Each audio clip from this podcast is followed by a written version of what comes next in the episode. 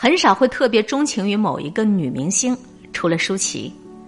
港台的电影界那些叫得出口的大咖，很少有几个像她这样，少女时代就做了港漂，等到终于熬出了头，却长期没办法去除“脱星”这两个字儿。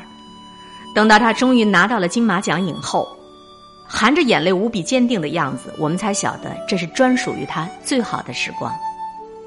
而最烂的时刻，从来就没有半刻抽离。尤其是在残酷的演艺圈儿，早年舒淇因为出演王晶任制片人兼编剧的《玉蒲团之玉女心经》而一夜之间红透整个香港，但是这种红，成了她后来的包袱。在二十岁的年纪，舒淇或许早已经被迫望穿了一辈子，过早的认清了比永无出头之日更吓人的是演艺圈记仇的本质。所以我常常会想起《千禧慢播》的开头。在林强的电子乐轰炸下，舒淇一直走，一直走，仿佛是隧道里的一只夜光水母，带着暖流的温度去迎接一塌糊涂的生活。他不时的回头，在慢动作的镜头的渲染下，时间悄然的从笑容当中抽离了。舒淇知道自己没有那个命，她羡慕张曼玉，她清楚的晓得，自己走的路跟别人不一样。每一个人的生命都有一个主题，而冥冥之中，抽离就成了他人生的主题。直到他遇到了尔冬升，在色情男女当中，当他用国语说出“我从台湾来香港拍三级片儿，是想让父母过得好一点儿”，听他那句话，真的为他心疼啊。那一年，舒淇得到了香港金像奖的最佳新人奖和最佳女配角奖，成功转型。对，他是没那个命，但命是死的，运却是活的。心里同时住着蔷薇和老虎的舒淇，在命运的激荡下，飞向了另一重宇宙。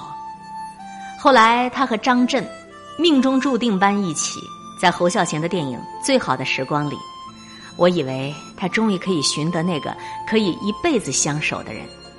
记得舒淇在《康熙来了》被问到喜不喜欢张震，舒淇笑着说。如果他追我，我一定会答应。我曾经一厢情愿的希望他们真的在一起，因为他们那么般配啊，洒脱不羁、自由，所有你能想到的跟这个圈子里格格不入的基因，他俩都有。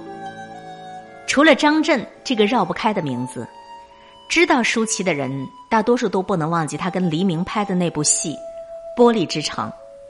戏里港生对于文说。我的生命线、事业线、爱情线都是用你的名字拼成的。在电影外，他跟黎明假戏真做，有了五年的地下情，那种刻骨铭心，只有他自己晓得。一九九七年的除夕夜，港生和韵文一起去特加拉法广场看烟花，一起倒数，那朵失去阿司匹林的玫瑰像是一个预言，终于没有任何东西可以盛开一辈子的。爱情对于舒淇从来就是电光火石，但也因如此，总是最伤身。白羊座的他甘愿为爱情冒险，却没有冒险的福气。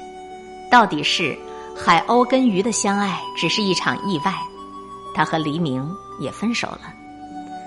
出道二十多年一晃而过，香港电影不可避免的走向衰落，娱乐圈也都换了好几波人，嫁的嫁，离开的离开。连张曼玉都淡出了，以歌手的身份向新人走近。春去秋来，潮起潮落，只有舒淇对自己热爱的事业永远保持着赤子之心。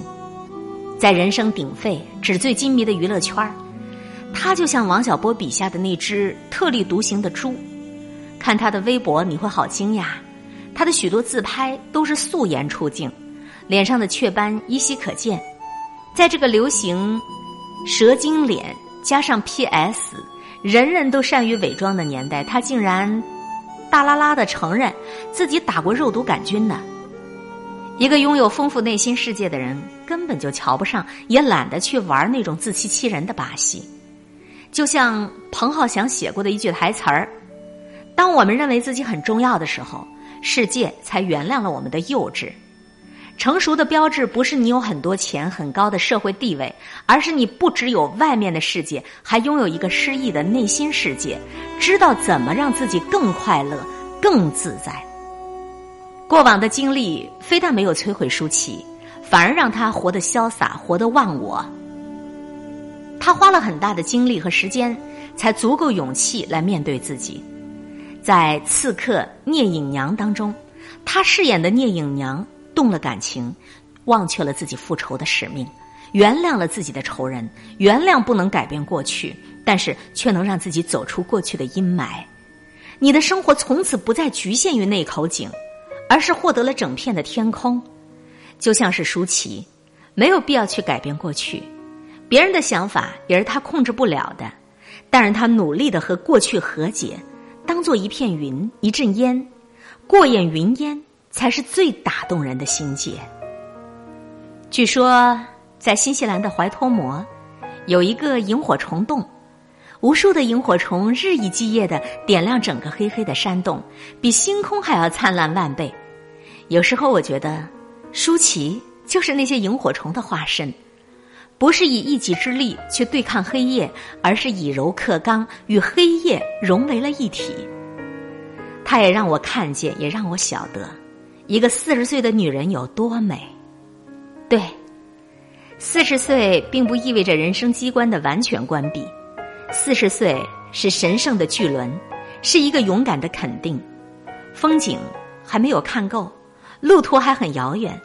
在世界这座大宝藏面前，舒淇还是千禧曼波里那个把脸深深的埋进北海道雪堆里的少女，怀揣着好心情和些许的紧张激动。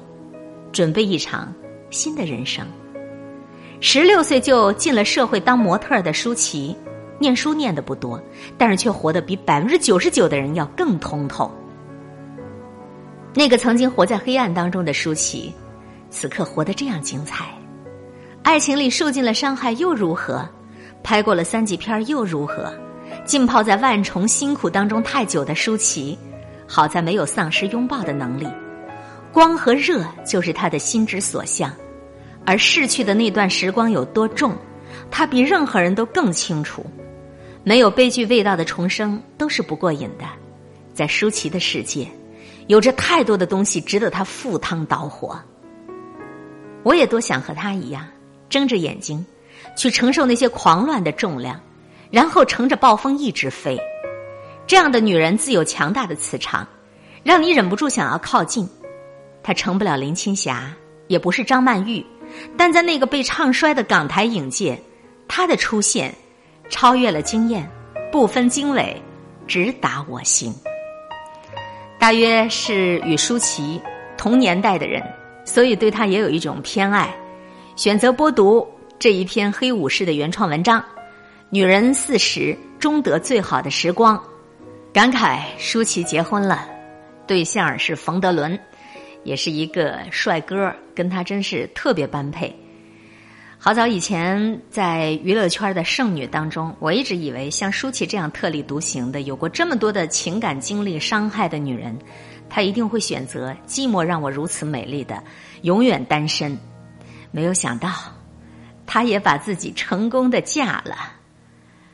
还是那句话啊，未必婚姻就能够映衬我们是幸福的，未必单身。就标志着我们是孤独、寂寞、不幸福的。